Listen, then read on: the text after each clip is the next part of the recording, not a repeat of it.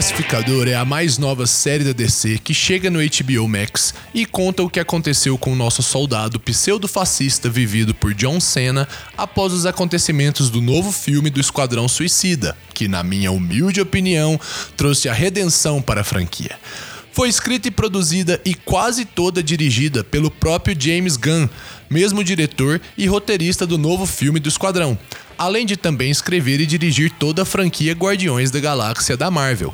A série chega com humor ácido, muita violência e debates relevantes, levantados de uma maneira única e sarcástica digna do diretor.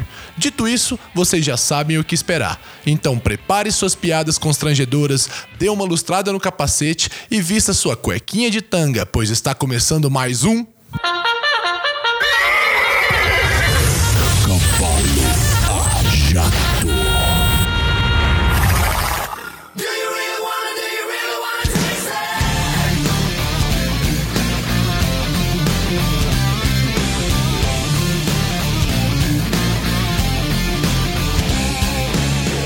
Warner Bros., estúdio que possui os direitos do universo dos quadrinhos da DC, tenta uma nova abordagem após a decadência recente de suas séries da CW, ao literalmente liberar mais uma vez James Gunn com todo o apoio e orçamento da excelentíssima HBO para nos trazer uma série solo de um dos personagens mais impactantes de seu novo filme do Esquadrão Suicida. A primeira dica então é: se você ainda não assistiu o novo filme do Esquadrão Suicida por causa da decepção que o último te causou, vai por mim, meu querido, e assiste, porque senão, quanto mais tempo passar, maior vai ser o seu arrependimento depois. Vou te falar uma coisa: você gostou de Deadpool? Gostou, né? Então vai assistir. Agora, se você não assistiu, não tem problema. Apesar de que o começo da história seja diretamente engatado, digamos assim, ao final do filme, a série se preocupa em trazer os elementos-chave necessários para o entendimento da história, através de flashbacks e dos próprios diálogos, mas garanto que com a referência do filme a experiência melhora bastante. Na trama, nosso protagonista se vê mais uma vez obrigado a trabalhar para o governo dos Estados Unidos, em troca de sua própria vida, ou, claro, uma redução de pena. Aquele mesmo esqueminha do Esquadrão Suicida, Dessa vez, ele é convocado para assassinar alguns figurões do governo quando, sem poder falar muito aqui para não dar spoilers, a história ganha novas proporções de ameaça global. Ai, que chato, talvez você esteja pensando. Mas deixa eu te alegrar um pouquinho. O Pacificador é muito mais sobre o olhar do protagonista e dos personagens que o cerca, assim como seus conflitos do passado, do que sobre a ameaça global em si.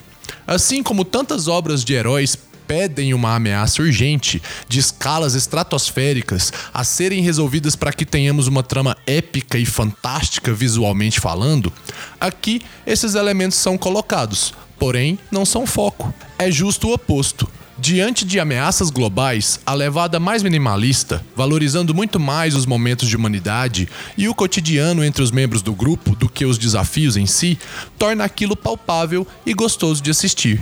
A ameaça é épica, mas quem tá indo lá resolver não. São pessoas, entre aspas, normais, cheias de medos, inseguranças e conflitos. A maneira como isso é retratado, eu ouso dizer que é difícil não se envolver, viu?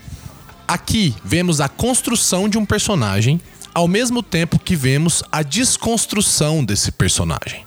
Confuso, não? Pois é. É exatamente assim que o nosso protagonista Christopher Smith, o pacificador, se sente ao sobreviver aos eventos do filme e enfrentar as consequências dos seus atos, ao mesmo tempo que começa a enxergar suas convicções de outra maneira. Podemos dizer que essa jornada de aprendizado nos traz um sentimento genuíno de empatia pelo personagem a cada episódio que desdobramos mais páginas de sua vida e mais camadas de sua mente deturpada por um pai abusivo e com ideias distorcidas da sociedade.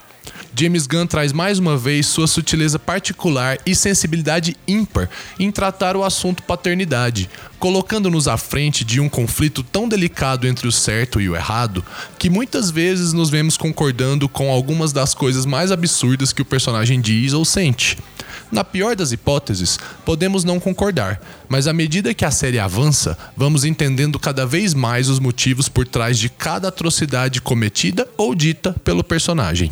O grupo dos personagens secundários, se é que podemos dizer assim, é tão importante não só para a construção do protagonista, mas para o caminhar da narrativa e para a construção de seus próprios personagens. O roteiro dedica a medida e o timing perfeito nas cenas escolhidas para construir os conflitos de personalidade entre o pacificador e cada um de seus companheiros, introduzindo os novos personagens, resgatando os já apresentados pelo filme e explorando a visão e os sentimentos de todos de maneira corrente e sem perder minutos preciosos de tela. Pelo contrário, Aqui, o roteiro se aproveita de forma brilhante dos eventos que movem a trama para trazer as questões dos personagens em situações críveis, dentro, é claro, das regras estabelecidas por esse universo, e verdadeiras. Tá ali. Você conhece todo mundo, você vai simpatizando com todos aos pouquinhos, quando vê, já quer ser mais um melhor amigo ali da turma. Definindo então o grupo de suporte, temos os personagens. Emilia Harcourt e John Economos, que retornam como agentes da Argus, de Amanda Waller, que também aparece na série em participações especiais. Juntando-se a eles temos Liota Adebayo, que tem esse nome, mas na verdade é a filha da própria Amanda Waller e está ali a pedido da mãe. O segundo melhor amigo do protagonista Adrian Chase, mais conhecido como Vigilante, que fecha como o sidekick ali do nosso anti-herói, curiosamente foi interpretado pelo ator que faz o papel do Cormac McLaggen nos últimos três filmes do Harry Potter. Mas obviamente ninguém percebeu. E fechando, não podia faltar o melhor amigo do pacificador, segundo ele próprio, sua águia de estimação que sabe abraçar, Igli. Melhor personagem, é isso. Para fechar, eu tenho que falar sobre algumas questões. Primeira, a trilha sonora da série, bem naquela pegada Guardiões da Galáxia, te coloca dentro da vibe do episódio de uma forma que eu amo James Gunn nesses momentos. É impossível não gostar. Segundo, se em algum momento, por conta do que eu já disse antes, você pensou que a série não tem violência gráfica de ação braba, você pensou errado. O diretor usou um recurso narrativo sagaz para, digamos, amenizar o impacto psicológico e, feito isso, pôde descer a prata e a mutamba em todo mundo que precisava em formato Kill Bill. Terceiro, temos algumas participações especiais do universo DC são pontuais. Não vou dar spoiler aqui, então vai assistir.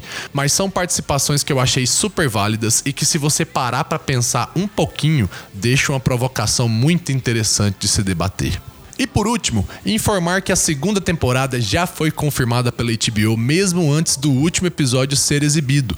Tamanho sucesso da série na plataforma, sendo detentor atual do recorde de episódio de estreia mais assistido do HBO Max. Então é isso. Se você não assistiu ainda, assista, porque eu recomendo muito. O Pacificador fecha sua primeira temporada no estrelato, quebrando recordes, renovando os ares e principalmente acendendo aquela chama de esperança de que a Warner finalmente decidiu investir certo ao trazer as obras dos nossos amados quadrinhos para as telonas. O que já me dá um pouco mais de expectativa desnecessária para o novo filme do Morcegão com o ex-vampirão. A série já está com todos os episódios da primeira temporada disponível no HBO Max, juntamente com o um novo filme do Esquadrão. Então aproveita e já faz aquela maratona. Eu sou o Paulo Schocker e vou ficando por aqui. Se você curte nosso conteúdo, segue nosso canal aí, seja em qual plataforma você estiver escutando. E se discordou ou concordou comigo, pode mandar pra gente que nós proseia. Então é isso, até mais, falou! Invisible bone.